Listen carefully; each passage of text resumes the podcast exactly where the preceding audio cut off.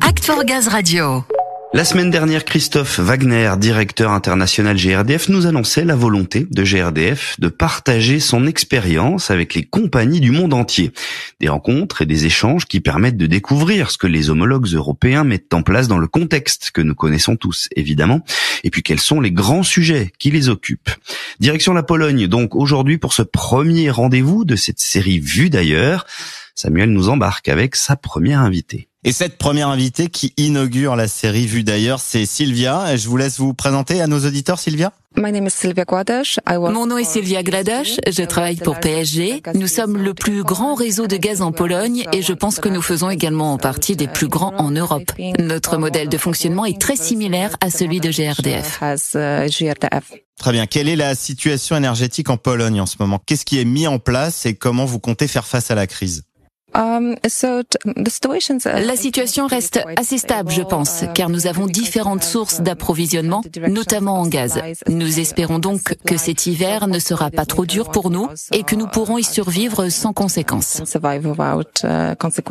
Mais vous préparez la suite après cet hiver et pour les années à venir, vous envisagez d'accélérer la production des gaz verts. C'est une solution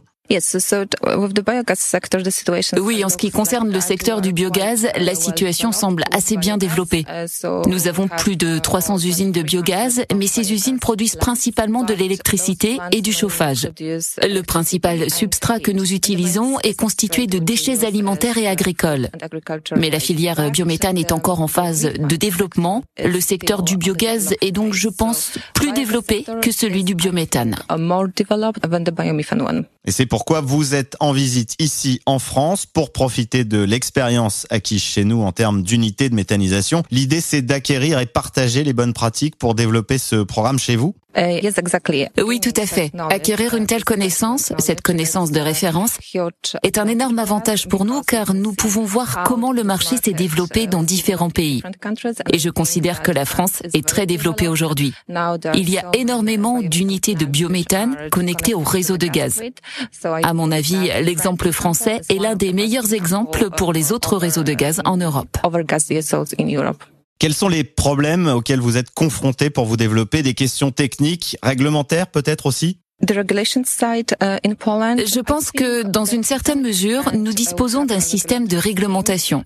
De plus, la stratégie énergétique nationale polonaise stipule que l'infrastructure gazière doit être prête pour les gaz verts, notamment le biométhane, d'ici 2030 à hauteur de 10%. Notre ministère du Climat et de l'Environnement a créé des groupes de travail au sein desquels nous nous penchons sur la question du biométhane et du cadre réglementaire applicable au biométhane. Nous espérons que ce travail se terminera par un schéma réglementaire complet pour le secteur du biométhane et pas seulement pour le biogaz. Donc un certain travail a été fait, mais nous sommes toujours en train d'élaborer le schéma réglementaire complet et aussi le schéma de soutien pour le biométhane injecté dans le réseau de gaz.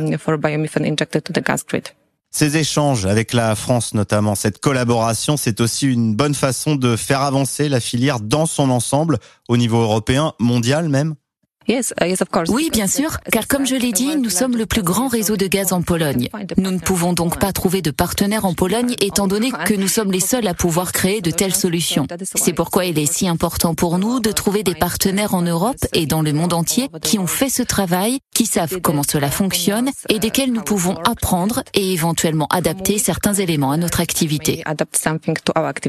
Très bien, merci beaucoup Sylvia Guadache.